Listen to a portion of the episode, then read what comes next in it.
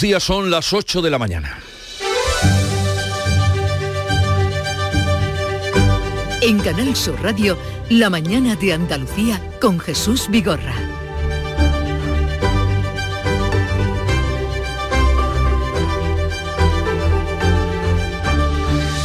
Llegan las deseadas primeras vacaciones sin mascarilla después de la pandemia, pero qué complicadas se presentan.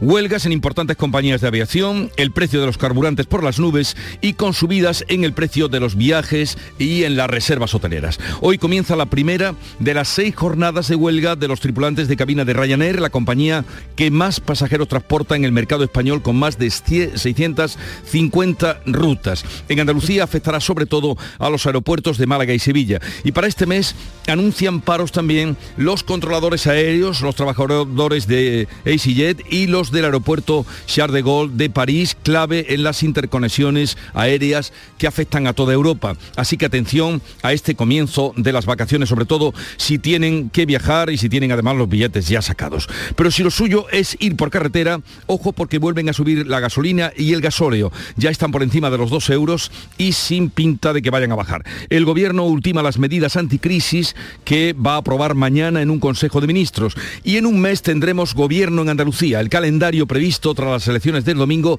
queda así pleno de investidura los días 20 21 de julio. El 22 tomará posesión el presidente, el 23 y el 24 los consejeros. El día 25 estará ya formado el Ejecutivo Autonómico. La mañana de Andalucía.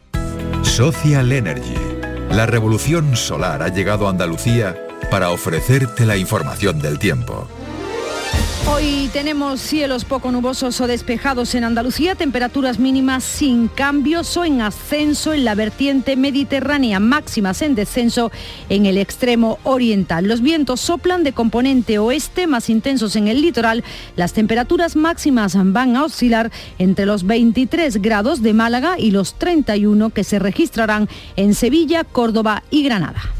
Celebra el Día Mundial del Medio Ambiente con Social Energy. Únete a más de 3.000 clientes satisfechos con nuestras soluciones fotovoltaicas. Realizamos un estudio gratuito para ahorrar hasta un 70% de tu factura eléctrica y te regalamos un cheque de 200 euros en Amazon. Pide tu cita en el 955 44 11 11 o socialenergy.es y aprovecha las subvenciones disponibles. La revolución solar es Social Energy.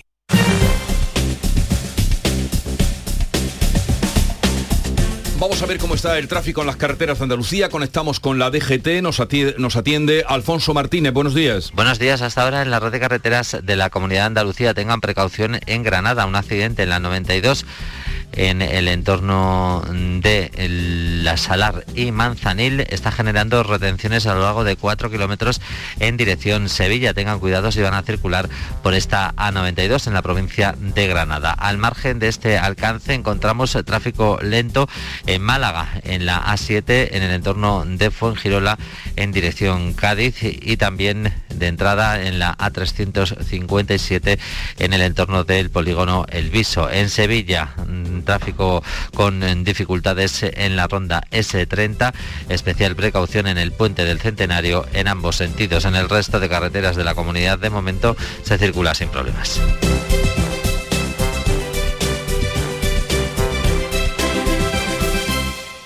Dicen que San Juan nunca fue de días, que siempre fue de noches, de noches cortas y alegres, de noches en las que la magia vuelve. Cuando el cuponazo de la 11 se alinea con San Juan, crece la ilusión. Podrás ganar 9 millones de euros con el cuponazo y 15 millones con el cuponazo XXL. Y además, si entras en cuponespecial.es, podrás conseguir cientos de experiencias y tarjetas regalo. Con el cuponazo San Juan de la 11, vuelve la magia. Bases depositadas ante notario. A todos los que jugáis a la 11, bien jugado. Juega responsablemente y solo si eres mayor de edad. En Conforama estamos de pre-rebajas y ahora además con un 20% de descuento extra en sofás, colchones y muebles y un 10% extra en electro. Solo hasta el 28 de junio en tiendas y en conforama.es. En Canal Sur Radio, la mañana de Andalucía con Jesús Bigorra. Noticias. Vamos a comenzar con un accidente grave que ha ocurrido en la carretera del Rocío, en Huelva. Esta mañana ya se lo adelantábamos. Sonia Vela, buenos días. Buenos días Jesús. Ocurría en torno a las 6 y 20 de la mañana justo a la altura de la aldea del Rocío en la carretera A483. Nos dicen que ha sido un choque frontal entre dos vehículos y que hay tres personas heridas, dos de ellas graves y una mujer muy grave. Esta mujer quedaba atrapada en uno de los dos vehículos. Los bomberos han tenido que intervenir para excarcelarla. Los sanitarios la han reanimado. Afortunadamente van los eh, tres heridos eh, con vida, van trasladados hasta el hospital en estos momentos. Pues eh, ya eh, tienen presente o información de este accidente grave, gravísimo esta mañana a primera hora a la entrada del Rocío. Está previsto que a partir de las ocho y media de hoy pase a disposición judicial el hombre detenido por el asesinato de su pareja en Sevilla, la mujer que llevaba desaparecida casi dos meses y cuyo cadáver apareció envuelto en plásticos en el Guadalquivir. Las dos mujeres arrestadas por encubrimiento han quedado en libertad con cargos. Más detalles, Pilar González. El detenido tendrá que comparecer ante el mismo juzgado que lo condenó en 2020 por agredirla, una orden de alejamiento que cumplió ahora aunque ahora habían vuelto a convivir. Las dos compañeras de piso de la pareja, arrestadas por encubrimiento, han quedado en libertad con cargos, aunque podría haber nuevas detenciones. La autopsia apunta a que la víctima fue estrangulada. El delegado del Gobierno en Andalucía, Pedro Fernández, ha destacado el gran trabajo policial destacar sobre todo el buen trabajo que ha hecho la policía. Para llegar, la cautela con la que se ha actuado, el sigilo ha evitado que precisamente estuviéramos ante un caso en donde pueda haber un cuerpo desaparecido y que nunca aparezca. La víctima había sufrido malos tratos por una pareja anterior y también por este hombre que ha terminado matándola. Este mediodía concentración ante el Instituto Andaluz de la Mujer. Mañana sábado, bien lo saben ustedes, pero se va a celebrar un Consejo de Ministros extraordinario y conoceremos las medidas anticrisis que va a aprobar el Gobierno. Ya ha anunciado, lo anunciaba el pasado miércoles Pedro Sánchez, la reducción del IVA de la electricidad. También un cheque para 4 millones de personas vulnerables ante el golpe de la subida de los precios. Beatriz Galeano. El Ejecutivo quiere aprobar un decreto contra la inflación mucho más potente que el anterior, cuya vigencia termina el 30 de junio. Sánchez está en Bruselas, allí insiste en su idea de extender el tope al precio del gas a toda la Unión Europea y ha reiterado la idea y la necesidad de intervenir el mercado eléctrico europeo. Creo que tenemos que seguir, y en eso está el Gobierno de España, defendiendo la necesidad de intervenir el mercado eléctrico, el de plantear propuestas a nivel europeo de reforma del mercado eléctrico y, por qué no decirlo también, del tope al precio del gas, eh, que como saben tenemos la excepción ibérica, pero que nos gustaría poder extenderlo al conjunto de la Unión Europea. También en Bruselas está el líder del Partido Popular, Alberto Núñez Feijóo, ha solicitado que el Banco Central Europeo siga ayudando para que no suban los tipos de interés y que la Comisión Europea suspenda el impuesto de hidrocarburos de manera temporal y excepcional combinando hidrocarburos con los céntimos que ha bajado el gobierno de España, estamos bajando de dos euros a un euro y medio el precio del gasóleo de la gasolina. Por su parte, la vicepresidenta tercera, Teresa Rivera, insiste en que la bajada del IVA de la luz no va a resolver por sí sola el problema de precios de manera contundente. Defiende que la medida tiene que estar acompañada de otras estructurales. Creo que es importante entender que con rebajas fiscales no se resuelve el problema. Las rebajas fiscales son medidas inmediatas, en el corto plazo, respuestas de emergencia que son importantes, pero lo que necesitamos es acelerar cambios estructurales de gran calado. Todos estamos pendientes de lo que mañana se acuerde en ese Consejo Extraordinario de Ministros y especialmente lo están también los transportistas, que ya han anunciado movilizaciones si las medidas no les convencen. Hoy mismo, miembros de la Federación Nacional de Asociaciones del Transporte se reúnen con el Gobierno. Encima de la mesa hay una petición de intervención del mercado de los carburantes. La plataforma de los camioneros, que no está en la mesa de negociación con el Ministerio, sostiene que no va a mover ficha hasta ver qué medidas va a tomar finalmente el Ejecutivo este sábado, aunque avisa ya de posibles paros, lo dice Manuel Fernández, portavoz de la plataforma. Y nuestra posición es firme. A nosotros se nos dio unas fechas, en concreto el 30 de junio. Si esas fechas no se cumplen, la posición de plataforma es clara. Reactivar el paro nacional pues ya veremos qué ocurre con esta situación. La realidad es que siguen subiendo los precios relacionados con el sector turístico. Según el Instituto Nacional de Estadística, pueden superar el 50% y llegar al 80% en determinados destinos concretos y fechas señaladas por eventos multitudinarios. Parece claro que este verano va a ser el de las vacaciones más caras, el de las últimas décadas. El presidente de la Federación Andaluza de Hoteleros, Juan Zapata, reconoce subidas de hasta el 10% con unas previsiones mejor de las esperadas por la elevación elevada inflación. Una subida lineal de un 4, un 5% más lo que podamos jugar con nuestra estrategia de, de precios dinámicos, como le digo, que vayamos a, al final de medio una subida del 7, 8, 9%, el que mejor haya gestionado eso. Al menos el precio medio de la electricidad va a bajar hoy un 17%, con la compensación a las gasistas por topar el precio del gas se van a pagar casi 227 euros el megavatio hora, son 46 euros menos que ayer. Este tema de las eléctricas lo trataremos después con nuestro experto Jorge Morales de Laura, que estará con nosotros a partir de las 9 de la mañana.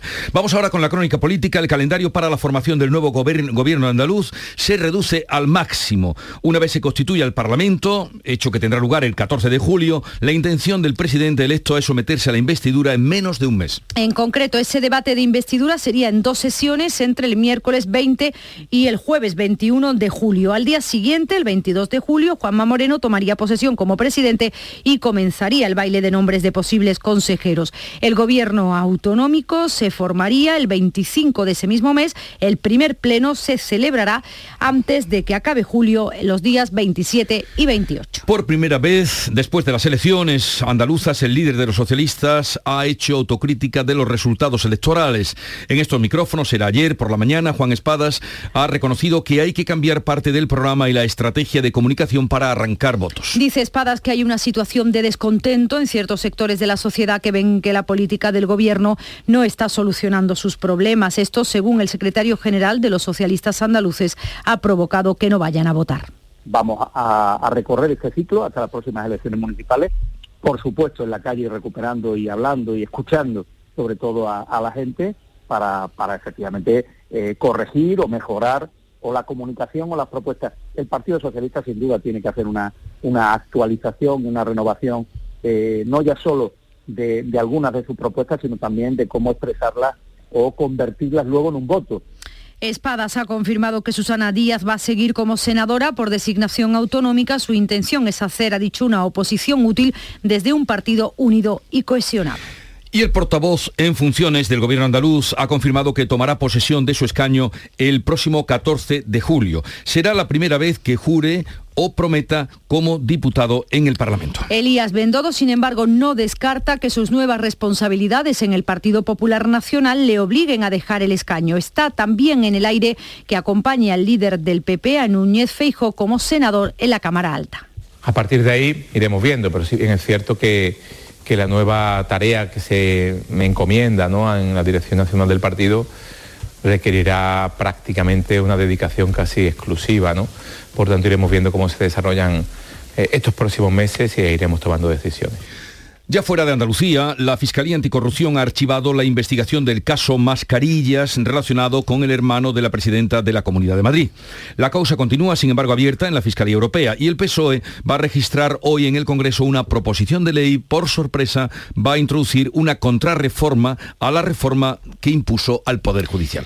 Hace un año prohibió al órgano de los jueces hacer nombramientos mientras estuviera en funciones, una situación en la que está desde diciembre de 2018. Ahora se corrige a sí mismo porque hace 12 días caducó el mandato de cuatro magistrados del Constitucional y al Ejecutivo le toca nombrar dos, otros dos al Tribunal. Pero para poder hacerlo necesita la potestad que le retiró y que ahora le va a devolver. Va a impulsar esa reforma hoy en el Congreso. La audiencia de Sevilla ha condenado a penas de entre un año y medio y tres años de prisión a los cuatro acusados en la pieza separada del caso Invercaria por los préstamos concedidos a Cedes Electria. La sentencia cifra en 1,3 millones de euros el perjuicio causado al erario andaluz. El tribunal ha condenado a tres años de prisión y otros seis de inhabilitación al expresidente de Invercaria, a Tomás Pérez Auquillo y a Isabel de Aro, que pertenecía al Consejo de Administración de la Sociedad Pública Andaluza de Capital Riesgo. La audiencia los declara autores de un delito de prevaricación en concurso medial con un delito de malversación de caudales públicos. Otros dos acusados, socios de Cedes Electria, han sido condenados a un año y medio de cárcel y tres de inhabilitación absoluta como inductores de un delito de malversación. En cambio, han sido absueltos del delito de prevaricación. Y vamos ahora a contarles que estamos en la primera jornada de huelga en los aeropuertos españoles, que hoy acudir allí será como una gincana. Está convocada por los tripulantes de cabina de Ryanair, la línea que más pasajeros transporta en el mercado español, con más de 650 eh, rutas que tiene. Ya se pueden hacer ustedes una idea del roto que puede ocasionar, que está ocasionando. En Andalucía afectará sobre todo los aeropuertos de Málaga y Sevilla. Cerca de 73.000 pasajeros podrían verse perjudicados este viernes por la huelga, una cifra que va a aumentar hasta los 440.000 durante las otras cinco jornadas de paro que terminan el 2 de julio. El Ministerio de Transporte ha fijado ya unos servicios mínimos entre el 73 y el 82% para los vuelos nacionales hacia Baleares o Canarias, el 57% en vuelos de más de cinco horas y del 36% en trayectos inferiores. Los pasajeros afectados por cancelaciones tienen derecho a indemnización, deben solicitarla, lo explica el presidente de la Asociación Española de Consumidores, Miguel Ángel Ruiz Anillo, que recomienda reclamar y no solo a la compañía. El mes causante de estos hechos son las aerolíneas, ¿no? Pero nosotros siempre recomendamos que, aparte de la reclamación que se haga a la aerolínea o incluso a los propios mostradores de, de AENA en los aeropuertos, pues también que se realice esa reclamación a través de esa plataforma, a través de esa agencia de viajes, porque también ellos quienes nos han vendido esos vuelos, quienes nos han vendido esos billetes, quienes han cobrado una comisión por esa venta, también amenazan con ir a la huelga los controladores aéreos españoles que el lunes se van a reunir con la ministra de Transportes. Dicen que necesitan más personal para hacer frente al verano. En aire, el gestor de navegación aérea de España afirma que hay más profesionales que antes de la pandemia. Sin embargo, desde el sindicato USCA, su portavoz, Daniel Samit, ha negado este extremo aquí en el Mirador de Andalucía. Asegura que entre 2019 y 2025 la empresa se comprometió a sacar 650 nuevas plazas de controladores, pero no está cumpliendo su compromiso hay una escasez de plantilla acuciante. Nosotros en este momento tenemos menos gente que en 2019. 2019 fue el año récord de vuelos y este año ya a estas alturas estamos como en 2019, incluso en algunas regiones con más tráfico que en 2019. Ante la amenaza de huelga, el Gobierno ha anunciado 173 plazas de controladores para este año, el doble de las previstas, aunque los controladores insisten en que con esas 173 plazas solo se llegaría al 52% de las que se habían prometido inicialmente. Pues vamos ahora a testar cómo está la mañana en un aeropuerto importante como es el de Málaga. Eduardo Ramos. ¿Qué tal? Muy buenos días, Jesús. Pues sí, estamos en el aeropuerto de Málaga y he de decir que no hay ningún tipo de rastro ni de sensación que haya algún tipo de movilización o de huelga en la jornada de hoy. Un día con total normalidad, de un fin de semana de verano, con cientos o miles de personas en estos momentos embarcando, desembarcando los distintos vuelos que han salido. Nos hemos acercado incluso hasta eh, los tablones de información eh, donde tienen que estar eh, previstos los vuelos. Hemos visto como, por ejemplo, Ryanair tiene vuelos previstos 9.45 a Viena, 10.15 a Berlín, 10.35 a Dortmund y un largo, etcétera, no hay ningún tipo de concentración en estos momentos, incluso estamos justo delante de las, eh, los lugares donde la gente está facturando, desde el número 363 hasta el 374, o sea, son más de 10 ventanillas donde la gente está facturando y se puede decir que hay total normalidad en estos momentos. Es verdad que se ha convocado a partir de las 11 de la mañana una convocatoria eh, para los medios de comunicación de prensa, un poco para comentar el tema de los paros, pero lo que vemos en estos momentos desde el aeropuerto de Málaga, Jesús, es total normalidad y como si por lo menos no hubiera huelga en lo que nos da a alcanzar en estos momentos. Pero tal vez, eh, Eduardo, y si no, a ver si lo puedes averiguar, tal vez los eh, vuelos que hayan sido cancelados ya no están y los que pasajeros que iban a volar, que tendrán el vuelo cancelado, no habrán ido, lógicamente. Puede ser exactamente, vamos a comprobarlo, lo vamos a preguntar ahora, pero incluso viendo en los paneles que los vuelos que no van a salir se ponen cancelados y en ninguno de ellos pone ni cancelado, ni retrasado, ni nada. Nos alegramos. Obviamente, sí, obviamente tenemos que preguntar a ver qué ha pasado y sobre todo que ya desde por la mañana, por ejemplo, había un vuelo a las 7 y cuarto de la mañana a Lisboa, otro a Bruselas, otro a Cauna, o sea que ya esta mañana ha habido vuelos y ahora en cuanto sepamos un poquito más, pues si quiere vamos comentando sí, más cosas. Por favor, entérate de qué ha pasado, porque claro, estamos hablando de esa huelga eh, tremenda que se anuncia para hoy, primera de las próximas jornadas que habrá hasta los primeros días de julio y eh, según nos cuenta nuestro compañero, al menos los que están en los paneles están puestos en hora y van a salir.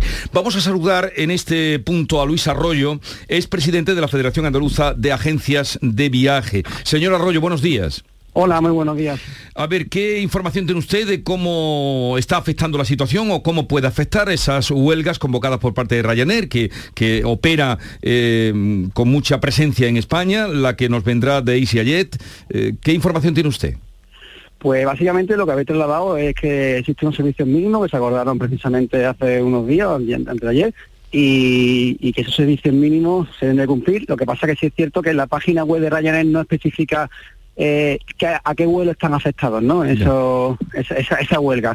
No pasa como con, con otros transportes, por ejemplo, cuando Renfe está en una huelga, pues publican en el mismo en el mismo documento de, de- del BOE, eh, informan de todos los trenes que se van a ver afectados. En este caso no, no ha sido así, con lo cual estamos a la espera de saber qué vuelo afecta. Incluso la compañía nos está informando eh, qué vuelos han sido afectados concretamente. Otro- en otros casos sí lo ha hecho, pero a día de hoy no, no, no está, no está informado el cliente. En fin, al menos con los anuncios que tenemos por delante, ustedes estarán con las carnes abiertas, porque seis jornadas de huelga por parte de Ryanair, EasyJet que también anuncia que puede, eh, no, que, tiene ya huelgas, eh, los controladores ya veremos qué pasan, qué perspectiva se les Sí presenta. te digo que desde la agencia de viaje, no, Ryanair no es una compañía a la cual intentamos intentamos no vender, ¿no? Porque al final cuando no por una cosa por otra siempre está dando problemas y realmente no no no no, no confiamos bien en esta compañía, ¿no? Nosotros intentamos usar otro tipo de líneas, otro tipo de aerolíneas que, que nos dé otra cierta una garantía o más seguridad que no no Ryanair concretamente, con lo cual No, no les afecta tan directamente, como ustedes dicen, que ya, ya ustedes son precavidos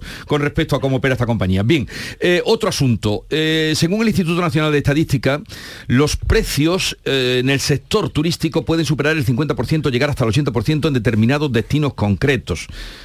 ¿Cómo se presenta el verano en este sentido? los datos que tenemos nosotros no, no, llegan a, tanta cantidad. Sí es verdad que la subida obviamente es obvia y normal porque si te suben todos los proveedores, lógicamente pues tienes que subir el precio del producto, ¿no? Los hoteles han subido, transporte subido, la gasolina, y esto hace porque el paquete turístico y se incremente, pero no llega al 50%. En principio nosotros los cálculos que tenemos respecto al 2019 estamos hablando del 25, 30, no llega al 30%. Con lo cual, obviamente es una subida, es una, pero sí es cierto que te, digo que el cliente se ve este año con una especial gana de viajar, llega a la agencia con mucha gana de de estos dos años de parada ahora quiere salir fuera de España de una vez y, y de verdad que ese 20% como que ni le importa. Pues ya veremos, aparte también hoy sale esta noticia, pero lo- los, la mayoría de, de los viajes estarán ya cerrados, ¿no? Y, y ya tendrán su precio cerrado cuando lo contrataron con ustedes, con las agencias de viaje. Totalmente, una vez que una vez que el verano se empieza a vender normalmente desde, desde, desde Navidad hacia adelante, pasada Semana Santa se incrementa, está todo vendido con su con sus precios cerrados y sí es cierto que legalmente una compañía aérea de hasta ciertos días antes de la salida te puede incrementar por carburante o por cualquier otro motivo el importe, vale, o sí, pero bueno, realmente no está sucediendo así, no, no está habiendo incremento de carburante, con lo cual el precio que se cerró en su día eh, se está manteniendo y, y no, no hay no hay incrementos. Luis Arroyo, presidente de la Federación Andaluza de Agencias de Viaje, ya ven ustedes que resta dramatismo a estas noticias que ven- vienen por aquí y por allá, eh, y es así lo que deseamos que tengan un, un buen verano para todos y que se active la economía en el sector. Gracias, señor Arroyo, un saludo y buen verano. Un saludo, muchísimas gracias a vosotros. Son las 8.22 minutos de la mañana, esto es Canal Sur Radio. En vacaciones pasan cosas extrañas, muy extrañas. Te pones a desayunar y a la media hora sigues ahí, desayunando. Que si otra tostada, que si ahora un zumito, que si el periódico. Es como si no tuvieras prisa, ¿no? Qué raro. En vacaciones pasan cosas que solo pasan en vacaciones. Disfrútalas. 2 de julio, sorteo extraordinario de vacaciones de Lotería Nacional, con 20 millones a un décimo. Loterías te recuerda que juegues con responsabilidad y solo si eres mayor de edad. ¿Por qué Agua Sierra Cazorla es única? El equilibrio de su manantial es único, el más ligero en sodio, la idónea para la tensión arterial, más rica en magnesio, calcio y bicarbonato. Y ahora Agua Sierra Cazorla con los refrescos saludables de verdad, sin azúcar y sin gas, más naranja y limón. Agua Sierra Cazorla, la única en calidad certificada. Buenos días. En el sorteo del cupón diario celebrado ayer, el número premiado ha sido 99.653 99653 serie. 38038. Hoy, como cada día, hay un vendedor muy cerca de ti repartiendo ilusión. Disfruta del día. Y ya sabes, a todos los que jugáis a la 11, bien jugado. En Canal Sur Radio, la mañana de Andalucía con Jesús Vigorra. Noticias. El Ministerio del Interior activa hoy la operación Eirene, que con casi 10.000 efectivos va a velar por la seguridad de la cumbre de la OTAN, que como ustedes saben se va a celebrar los próximos días 29 y 30 de junio en Madrid. Van a asistir unos 40 líderes de todo el mundo, los máximos responsables de las instituciones europeas y habrá un encuentro bilateral entre los presidentes español y estadounidense. Biden va a llegar a España el martes, lo va a recibir Felipe VI, posteriormente se reunirá con Pedro Sánchez y entre los cuerpos y fuerzas de seguridad y preocupación por la llegada de antisistemas a nuestro país. El domingo habrá una manifestación en Madrid organizada por la plataforma OTAN No. La Consejería de Pesca ha abierto este jueves un plazo de 15 días hábiles para solicitar las ayudas destinadas, por un lado, al sector pesquero afectado por la proliferación del alga invasora y, por otro, a los profesionales del marisqueo que han sufrido perjuicios por el cierre de las zonas de producción como consecuencia de la presencia de toxinas. Solo Estepona, por ejemplo, ha retirado ya 1.600 toneladas de esta alga invasora este año y cuenta con un dispositivo diario de 14 vehículos para retirarlas. La Junta de Andalucía va a financiar con casi un millón de euros las ayudas por la proliferación de este alga y por los perjuicios causados a la flota de Málaga y de Cádiz por la aparición de toxinas entre octubre y febrero. Mari Carmen Navas, patrona mayor de las cofradías de pescadores de Málaga. Con las redes de Trasmayos pues se llenan las redes de alga y mi captura es peces y además la red sale prácticamente casi para tirarla. Y si el arrastre si coge ya alga muerta, que ya se ha desplazado a otros fondos, pues también tiene un, está teniendo un perjuicio bastante grande, incluso el cerco a los que le están afectando, pues sí, sí lo están notando bastante. Abengoa ha trasladado ya a la Sociedad Española de Participaciones Estatales, eh, la SEPI, las alegaciones al informe que desaconseja el plan de rescate de 249 millones de euros solicitado eh, por la filial operativa de la compañía sevillana, por Abenouco. Para hoy se ha convocado una nueva reunión del Consejo Rector de la SEPI. El rescate facilitaría el reflotamiento de la empresa con la entrada de capital privado y avales bancarios. El director del plan de reestructuración de Abengoa, Mario Pestaña, confía en que ese rescate salga adelante. Hoy van a quedar presentadas, os aseguro que van a ser muy contundentes, muy contundentes en lo jurídico y muy contundentes en la relación de los acontecimientos que hemos tenido hasta ahora. No nos pueden negar esta ayuda. Y es 24 de junio, ustedes bien lo saben, hoy es el último día lectivo para miles de estudiantes andaluces. Se acaba el curso, solo los universitarios van a continuar todavía con los exámenes. El resto, se habrán dado cuenta ya en muchas de sus casas, disfrutará desde hoy de los meses más esperados. A ver, por parte sí, porque estamos un poquito hartos ya de estudiar, pero por parte no, porque son casi tres meses sin ver a nuestros compañeros, que hemos estado casi ocho meses juntos y pues nos da pena. Sí, Estamos muy contentos. El lunes vamos al campamento y la Cristina, que vamos a ir a, vamos a acampar con saco de dormir, vamos a ir a un parque de agua. Sí, vamos. Respiran también ya tranquilos los que han hecho selectividad. El 96% de los alumnos que se ha presentado a la PEBAU ha aprobado. De ellos, 14 estudiantes han sacado la nota máxima, un 14. Entre ellos, José María, que da estos consejos. Seguir un horario, no dejarse ninguna eh, asignatura sin ver. Por ejemplo, inglés, normalmente la gente no suele estudiar y es muy importante estudiar inglés porque también cuenta dentro de la nota.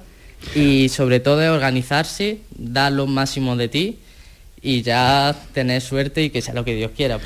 San Juan ha llenado las playas esta pasada noche, todas las playas de España, con o sin hoguera, cientos de miles de personas han salido a celebrar el inicio del verano. La noche más corta, el rito pagano de la purificación o simplemente a disfrutar de las sardinas, la comida compartida, la fiesta, los conciertos, los petardos y algún chapuzón. Hola, estamos viviendo la noche de San Juan aquí en Matalascañas. Es una noche especial, es una noche única, una noche de diversión, de reunión, de pasártelo bien. Que hoy la noche está que arde literalmente. El solsticio de verano, que también luego le pusieron el nombre de San Juan. Nuestra costillita de ternera, de cerdo y esos choricitos. Somos como 20. ¡Viva San Juan! En Málaga se han quemado los júas, esos muñecos artísticos que representan lo malo. Este año la del Ayuntamiento de la capital ha representado la guerra de Ucrania y en Granada Lanjarón ha retomado su tradicional carrera del agua, esa fiesta que es de interés turístico de Andalucía.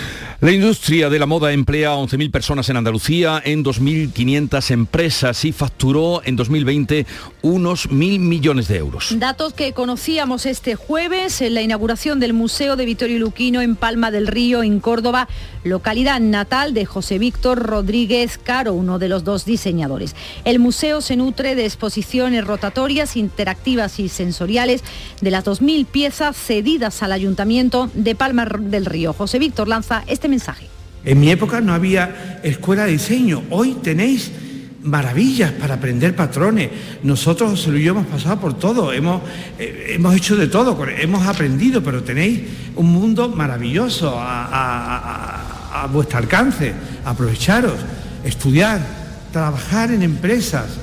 Llegamos así a las ocho y media de la mañana, ahora tiempo para la información local y luego abriremos eh, mesa de diálogo, tertulia con Alfonso Lazo, Antonia Sánchez y Javier Rubio.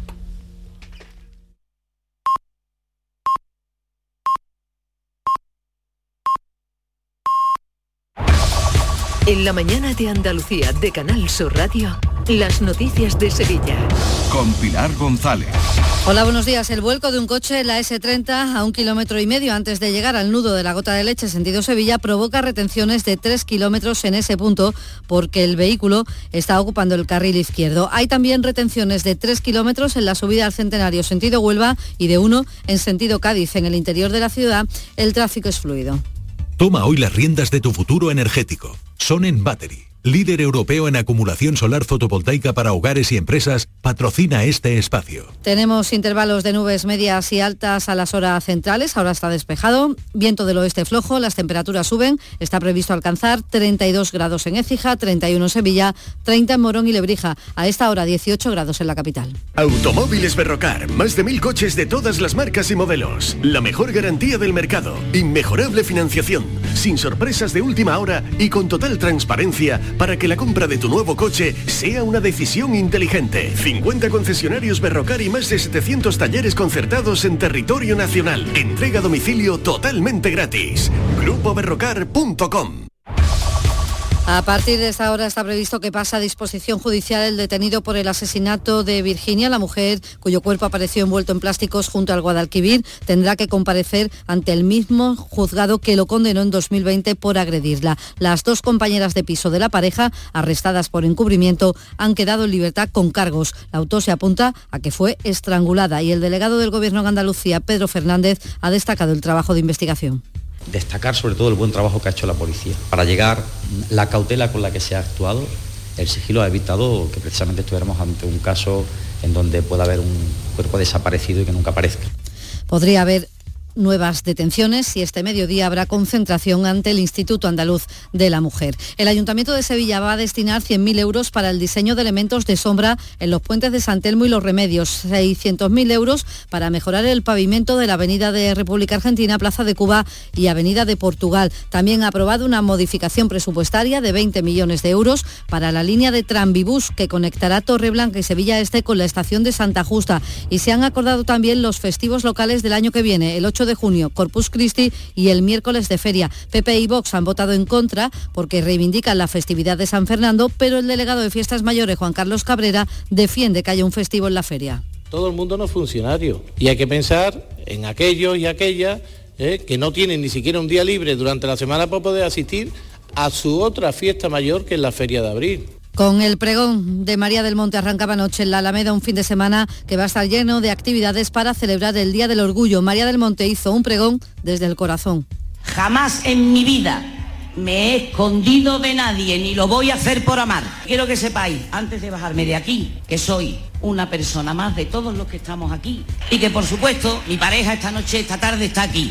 Este viernes jornada festiva del orgullo trans y el sábado acto central con la manifestación del orgullo bajo el lema Tu violencia no nos callará, stop delitos de ocio. Esta noche a las 10 menos cuarto se celebra la carrera nocturna del Parque del Alamillo y se celebra también en el Guadalquivir los Campeonatos de España de Remo Olímpico. Este espacio es ofrecido por Aramco Team Series del 18 al 20 de agosto en el Club de Golf La Reserva. Compra tus entradas en aramcoteamseries.com. Nuria Gaciño, buenos días. Buenos días. El sorteo del calendario de Liga ha deparado que el Betis comience el campeonato liguero en su casa ante el Elche, mientras que el Sevilla tendrá que viajar. Se desplaza a Pamplona para medirse a Osasuna. Destaca la cuarta jornada de Liga donde los sevillistas reciben al Barcelona y los béticos visitan al Real Madrid. El primer derby sevillano no será hasta el 6 de noviembre en el Benito Villamarín y el 19 de mayo el Sevilla Betis en el Sánchez Pijuán. Pero antes de que empiece la Liga se sigue planificando la pretemporada. El Betis confirma el amistoso ante el Olympique de Marsella el 27 de julio en su gira por Inglaterra. Llega el Aranco Team Series, un circuito profesional de golf femenino con un formato único que recorre tres continentes. Del 18 al 20 de agosto, el Club de Golf La Reserva recibirá a 36 equipos formados por cuatro jugadores. Tres mujeres profesionales y un amateur competirán por un millón de dólares. Nunca has visto nada igual. ¿Te lo vas a perder? Compra ya tus entradas en aramcoteamseries.com. Mar Anthony llenó anoche de salsa el Estadio de la Cartuja. Hoy hay varios conciertos. Pastora Soler, por ejemplo, en el Auditorio Rocío Jurado y Danza Invisible, que está en Bormujos, un concierto gratuito. A esta hora, 17 grados en Espartinas, 16 en Palomares, 17 en Isla Mayor, 18 en Sevilla.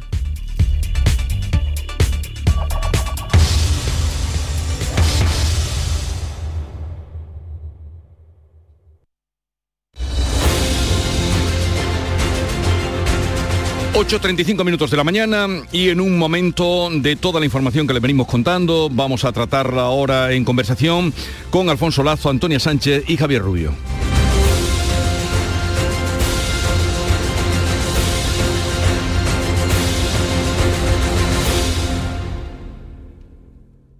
En la Universidad Internacional de Andalucía renovamos nuestros másteres oficiales. Profesorado de FP o títulos duales destacan en una oferta diseñada para impulsar tu perfil profesional. Conoce el detalle y nuestro programa de becas en unia.es, Universidad Internacional de Andalucía. Especializados en especializarte.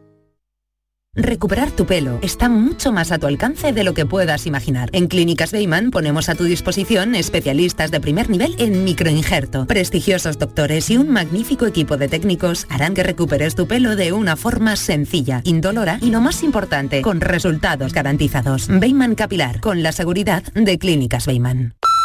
Hola, ni ahora ni luego va a haber nadie en casa. Deja tu mensaje tras oír la señal si quieres, pero no lo va a escuchar ni el gato. Nos vamos a Agua Mágica, a desconectar en Playa Quetzal, empaparnos de agua cristalina, sucumbir en una isla de toboganes y soltar adrenalina. Reconquista tu ilusión. Siente la llamada. Isla Mágica.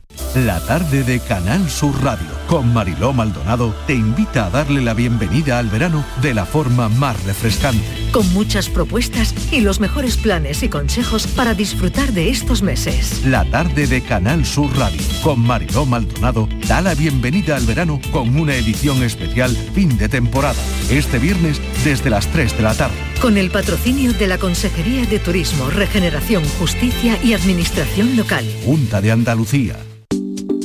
Buenos días. En el sorteo de mi día de la 11 de ayer, la fecha ganadora ha sido 16 de febrero de 1933. y el número de la suerte, el 9. Recuerda que hoy, como cada viernes, tienes un bote millonario en el sorteo del Eurojackpot de la 11. Disfruta del día. Y ya sabes, a todos los que jugáis a la 11, bien jugado.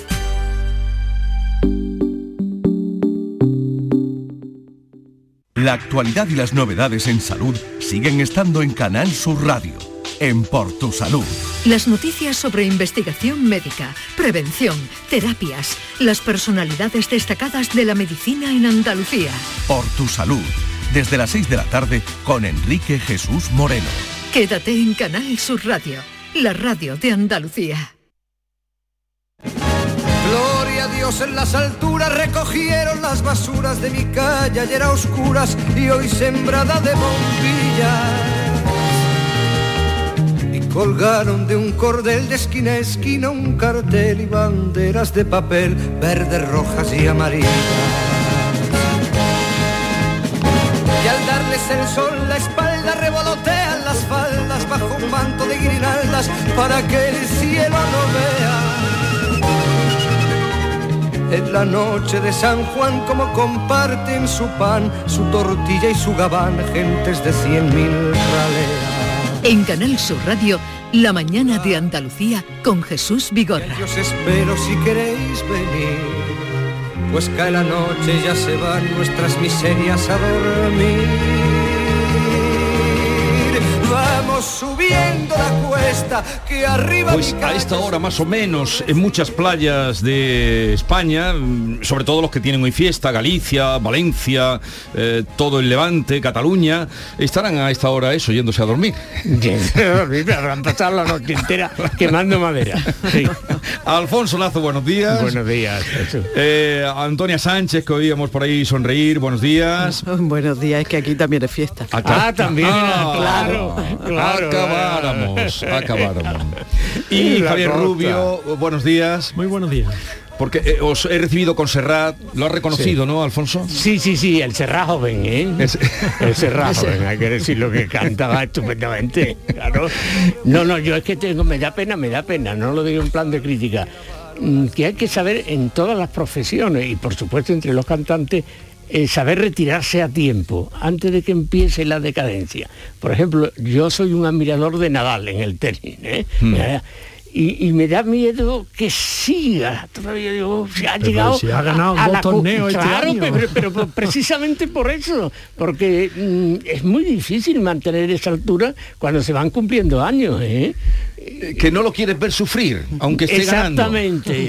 No, bueno, no, sí, sí, sí. Au- aunque Pero, esté ganando. eh, Ahora se va con toda la gloria. Si luego empieza a perder, mm, Oye, Serrat tiene este año la despedida, ¿no? La gira... ah, pues se va a despedir por fin. Una, Sí, no. una gira enorme, No, pero, enorme, pero lo que dice Alfonso que, que- que prefiere quedarse con el Serrat. Sí, hombre, claro. Los buenos recuerdos. Es que el, Hombre, lo recuerdo, claro, el momento, el, eh, el otro día leía un libro de eh, ese, no sé, Astur, es el- no me viene ahora mismo, Javier Astur. Javier. Y hacía una mención, eh, tendría que ir a por él, eh, a eso, al momento de irse. ¿Qué es el momento de irse, eh, no va de trabajo, sino un momento de irse de una reunión o tal? El Sí, sí, momento es importante. en- es muy importante el Eso momento de es, irse. es tan importante que el momento de irse a una reunión es siempre, siempre medio minuto antes de que te echen. Sí, ese, Eso ese es sería fundamental. exacto, eso es fundamental. Hay que Eso es reconocer las señales, ¿no? Sí, sí, sí. Entonces- Interpretar los arcanos y decir ahora, porque si no... Exactamente. En cualquier caso, en fin, el cuidado de- de- del cantante de Serrat, que es muy profesional, Sí, que es muy eh, profesional, seguro sí, que esta sí. despedida lo hará bien, pero esta canción de fiesta tan Sí, gloriosa. Bueno, entonces en Almería fiesta hoy y, Hoy ha sí. estado muy concurrida la playa. Mucho, mucho. Como Mm. si no hubiera un mañana. Como si no hubiera más. Claro, claro, es que bueno, eh, no se ha podido celebrar eh, adecuadamente la, según la tradición, la noche de San Juan durante los dos últimos años. Entonces, bueno, pues había una gana de, como hay tanta gana de tantas cosas, ¿no? Sí. Pero la noche de San Juan ha sido un ejemplo y sí, sí, muchísima gente. en la- Y eso que la noche aquí eh, ha sido fresquita. Mm, Había viento de poniente y entonces, bueno, pues era una noche fresquita. Pero Es que aquí, eh, aunque se celebra, en Málaga también es muy celebrada, bueno, en toda la zona litoral, ¿no? Pero sobre todo, del Levante para arriba, es una fiesta solamente Bueno, comparable en, in- en interior y en, y en litoral. Una fiesta solo comparable a la noche vieja. Sí, sí, sí, sí, sí, sí, sí. ¿Tú has pasado alguna allí, no, Alfonso? No, no, no, no, no, pero la ha pasado en el sur, cuando se puso de moda, ¿eh? porque en el sur no ha sido No, no había. no tradicional, eso es una cosa de hace quizás 20 Ya que años. estamos aquí en, en la- la isla de la Cartuja y el pabellón Sí. de Ah, ya- sé lo que vas a contar. Eh, Claro, Ya claro, ¿eh? ¿te contar. acuerdas de Eh, hombre. eh, Els Comedians con Joan Font, Ah, eh, el, el Demonis, ¿no? Sí. La, la- fiesta aquella de la noche de San Juan del año 92, en la Expo 92, y bueno, eso fue, yo que sé hasta qué hora. Fantástico, abierto, sí, fíjate, se me, fantástico, se- me ha- me has rejuvenecido, Javier. Se me ha puesto, he sentido pocas veces siento la Bueno, carne pues de gallina 30 años porque menos, fue, Jesús, fue una 30 noche, menos. fue una noche maravillosa, la noche de San Juan, y se encargaron De, la celebración con todas sus tradiciones, eh, que hicieron un juego con el viento, eh, el fuego, En el lago, el dragón, la- aquel en el lago que echaba y acabaron las bengalas, quemando una hoguera en el centro del lago. fue- Fue una noche preciosa. Pues sí, éramos más jóvenes y, e Todo el mundo era indocumentados. más joven. Bueno, vamos al lío, no sé ni por dónde empezar, eh, si por el Consejo de Ministros de mañana, porque Consejo de Ministros de mañana, cuando se convoca un consejo en un, en un sábado, eh, de manera extraordinaria, de manera urgente, y resulta que esas nuevas medidas anticrisis, hasta ayer no estaban de acuerdo los mismos socios del Vamos, gobierno. Ahora mismo están sin acuerdo, a esta hora del viernes. Entonces, ¿qué O puede que salir mañana de Bueno, bueno. No, saldrá, saldrá, como siempre, yo siempre lo digo, no, no, no. Aunque se estén tirando de los pelos, aunque se saquen los ojos, en el último momento tienen que ponerse de acuerdo y ya está. Sí, no, Sí, algo tendrá algo, que salir, algo buscarán, evidentemente. Lo que pasa aunque es que no sirva para nada, que es Claro, otra cosa. la- eh, las medidas falsas, Bueno, eh, ¿no? Servirá para, para eh, aportar una o, o- o apuntalar, ¿no? Esto que se llama ahora el relato, ¿no? Apuntalar Sí, un el relato, de que el, el gobierno relato. está preocupado por los mm, ciudadanos más vulnerables y que va en su auxilio y que va a repartir no sé cuántos millones. es Pero después, después la realidad es bien distinta, porque tenemos ahí lo del ingreso mínimo vital que ha sido un fiasco digámoslo claramente. Ah, bueno, sí, sí, sí, iba sí, a- sí, a, a llegar, a- me parece que a 800.000 eh, familias que podían pedirlo y al final pues se ha repartido la mitad. Bueno, pues y de esto pues otro tanto de otro tanto, ¿no? Y al final, mm, eh, ¿por qué tú dices, por qué el sábado el Consejo de Ministros Extraordinarios Porque está pegado el telediario del sábado y tiene todo el fin de semana para estar eh, amplificando la noticia y ya está, eso es lo único que les preocupa. La noticia de que ellos, el Consejo de Ministros se pone las pilas para combatir la inflación. Pero las causas, por supuesto que no se van a corregir. Antonia. Bueno, claro, las causas están ahí y difícilmente se van a corregir. Puede ser una- un cierto alivio para, bueno, pues para que eh, las familias que les pueda ah, beneficiar de alguna manera lo, lo que se apruebe. Eh, que tampoco sabemos exactamente lo que se va a poder aprobar finalmente, y bueno, va a trasladar una sensación de reactivación política. Lo que la, la cara negativa es que es eso, es, em, da la sensación de ser una reacción, una reacción a algo que, que ha pasado hace pocos días, que es un, bueno, pues un- una cuestión política como han sido las elecciones andaluzas, y que, eh, y que esto mm, es una, una reacción de- del gobierno ante bueno, pues el, el- el varapalo que se ha llevado eh, la izquierda, ¿no? Mm, eh, eh, pero de todas maneras las causas de fondo están ahí. y, que es la inflación desbocada o casi desbocada y bueno y lo que todo apunta o dicen los expertos que apunta que después del verano si las causas de fondo que es bueno pues todo el problema de Ucrania y sus derivados no se corrige em, apunta que el otoño va a ser muy complicado ¿no? Entonces, bueno, yo creo que va a trasladar eso, esa sensación de que el gobierno se está moviendo y de que tiene agenda política y de que toma la iniciativa como le corresponde, eh, pero eso eh, da la sensación de ser reactivo, ¿no? Yo creo que además es que es tarde. Es decir, ya, ya Sánchez se ha hecho una imagen, se la han dicho en el Congreso sus aliados desde la tribuna, ¿eh? desde la tribuna de oradores. Es que usted un día dice blanco, el otro día dice negro. Y Pero no- pero no van a romper. No, no, no, no, eso no, No, van a eso romper lo nunca. mantienes tú, dice, yo lo mantengo hasta el final y me he puesto con cualquiera. No romperán, no romperán porque O sea que- sería suicida. Pero a- a- a la- faltan horas para lo de mañana.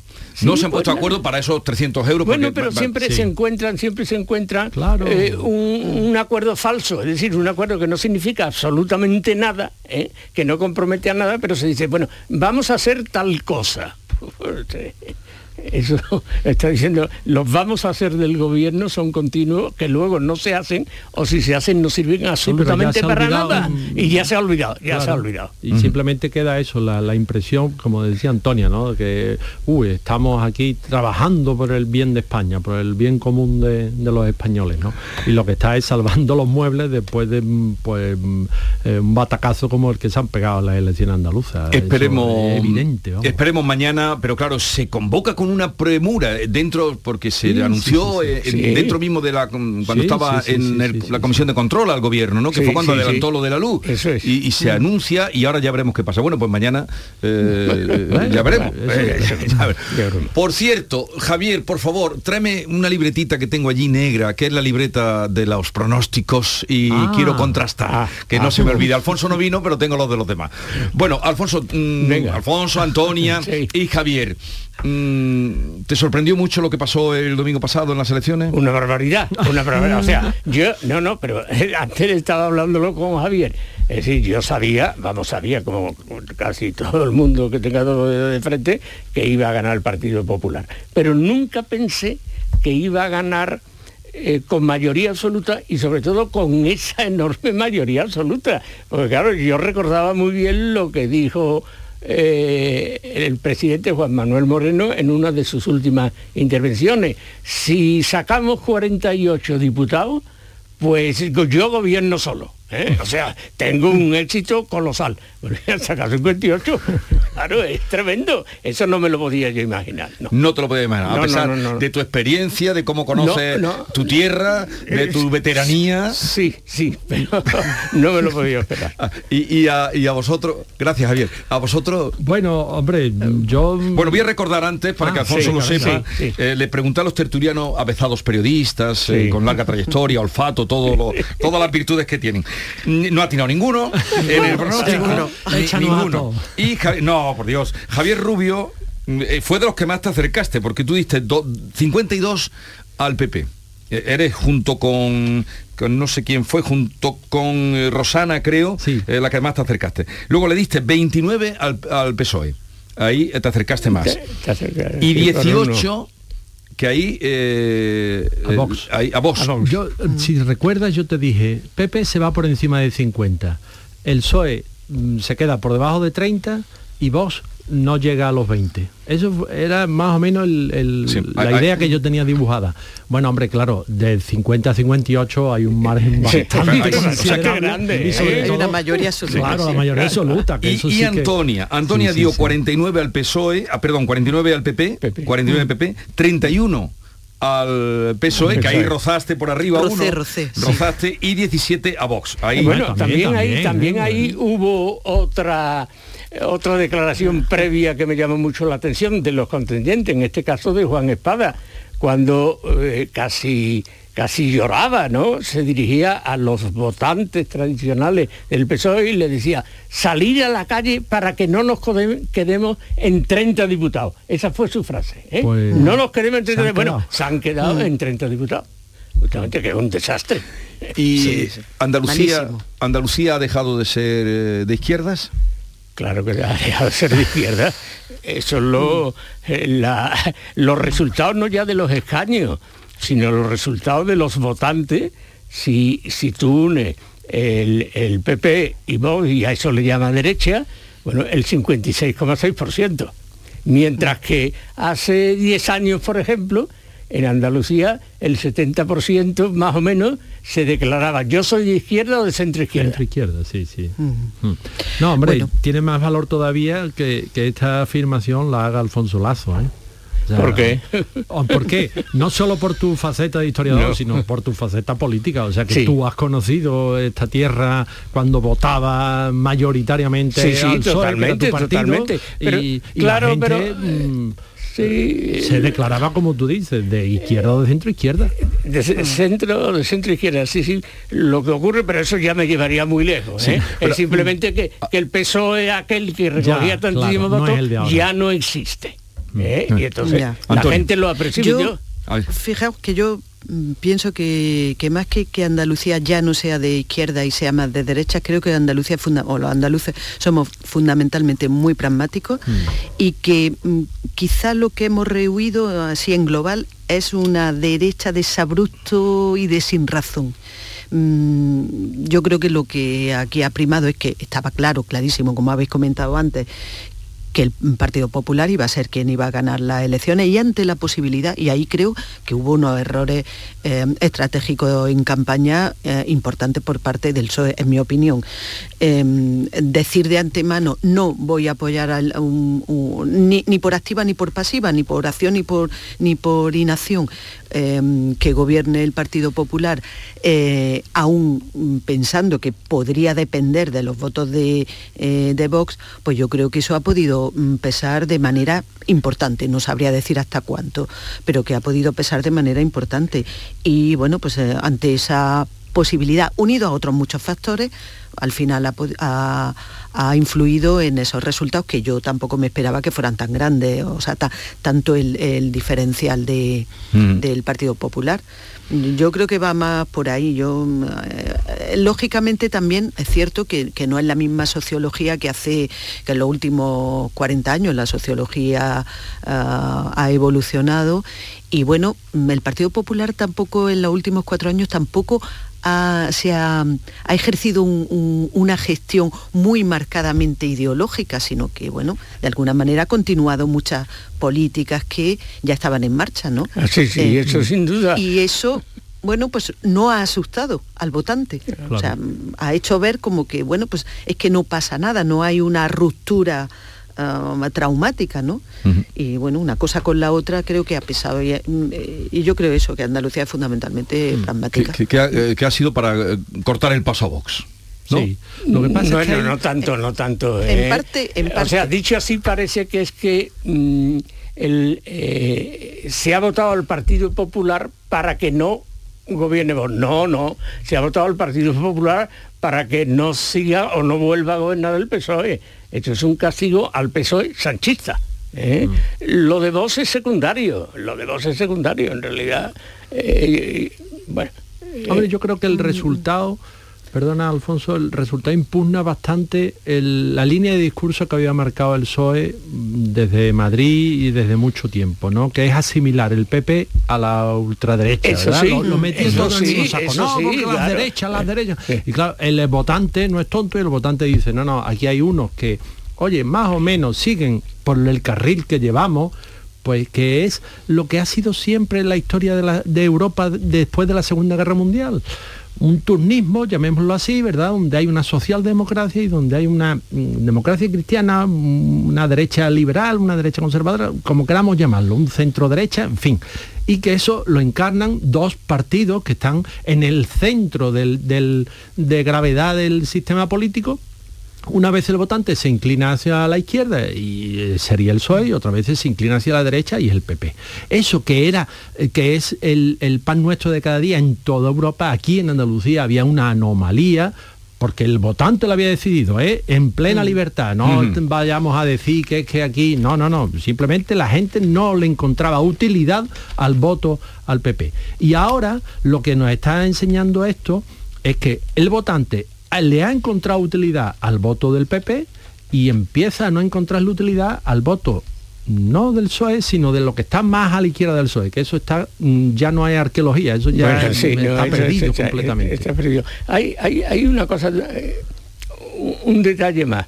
Eh, yo le pregunté hace cuatro o cinco meses a un socialista importante, ¿eh? ¿quién va a ganar en Andalucía? Y me dice, el PP, naturalmente, porque ha hecho lo mismo que el PSOE, está haciendo lo mismo que el PSOE. y en gran parte así. En gran parte así. Pues sí. Pues sí, eso, em, em, se han continuado, no ha habido eso, una ruptura. No ha habido una, ruptura, sí, una gestión del miedo, el miedo que viene en la derecha no ha desaparecido. Ese discurso ya no lo puedes emplear. No lo puedes emplear más. Ya se ha acabado esa bala. Veremos ahora, porque se está metiendo mucha presión, también está por medio las vacaciones que todo el mundo tiene derecho a constituir el gobierno cuanto antes. Eh, ¿Tenéis algún algún nombre, Antonia, mm, de los que se han barajado? Pues no, no, ahora mismo no y vamos a ver que, bueno, aquí en, Almería pues siempre estamos pensando a ver qué consejero, consejera van a salir, ¿no? Claro, porque Almería tradicionalmente con, con, los gobiernos anteriores siempre ha habido una sensación, que no es una sensación, realmente está fundamentada en datos, de su representación, ¿no? De, falta de representación eh, suficiente Almería, eh, digo tradicionalmente, históricamente, ¿no? Entonces, bueno, pues eh, vamos a ver eh, a, ver qué pasa, ¿no? Qué, representación este, a últimos cuatro años hemos tenido a la a Carmen Crespo, la, consejera de, Agricultura, que bueno, pues se ha movido mucho. Se ha movido mucho, pero se habla como claro, de que podría ser un hombre. preguntar yo a Antonia, digo, mm, ¿se va, va a seguir en el gobierno Carmen Crespo o no? Pues. ¿Qué se huele por allí? Pues hombre, la sensación es que sí, ¿no? Pero, pero por otro lado se ha comentado que no, ¿no? Mm, no, no. Justamente. No lo sabemos, no sabemos la, libreta lo que contiene. Eh, eh, justamente a las 10 de esta mañana ha convocado una rueda de prensa Carmen Crespo. Vamos a ver qué dice y qué pasa. Pues, de todas maneras, ha sido, como decía Antonia, una consejera que se ha volcado mucho en el mundo de, la, de la agricultura y de la en el, en el, mundo ese del, de la agricultura, del medio ambiente, yo escuchaba a Juanma Moreno en campaña hablar mucho del agua y lo del canon del agua y los agricultores y la riqueza del agua. Y, el agua como tal eh, tiene aparejado unas importantísimas inversiones en, obras hidráulicas y después una gestión fundamental que es la que le da riqueza, valor añadido a nuestros productos agrícolas. Entonces, yo no sé si por ahí mm, va a haber eh, no sé, una consejería del agua me parece que... No, pero de medio ambiente sí, que, se quitó, que existía y se, quitó, se, unió con la agricultura. Pero dándole competencias directas sobre el agua, que, esas se las tendrías que quitar a, agricultura, ¿no? Porque al final también eh, están eh, en un terreno donde confluyen los intereses del medio ambiente, pero también de los agricultores que tienen que regar, ¿no? Toda la cuestión esta de Doñana, en fin, yo creo que ahí hay un sitio donde innovar a lo mejor en, la acción de gobierno. Dice tú que le quitarían eh, carga de irresponsabilidad a la consejería. Quitarle a medio ambiente, quitarle a agricultura. Bueno, es que ahora mismo no, una Antonia. No, que ahora mismo una consejería con muchísimas competencias, enormes competencias. Mm. En muchos casos sí. En cualquier caso, yo digo, a las 10 hay una comparecencia anunciada esta mañana, no sé si la anunciaron ayer, pues esta mañana es cuando ha llegado la noticia, eh, y veremos qué pasa ahí. Desde luego le van a preguntar, indudablemente, qué pasa con Carmen Crespo. Bueno, llegamos a las 9 de la mañana y eh, repasamos lo más destacado del día en un momento.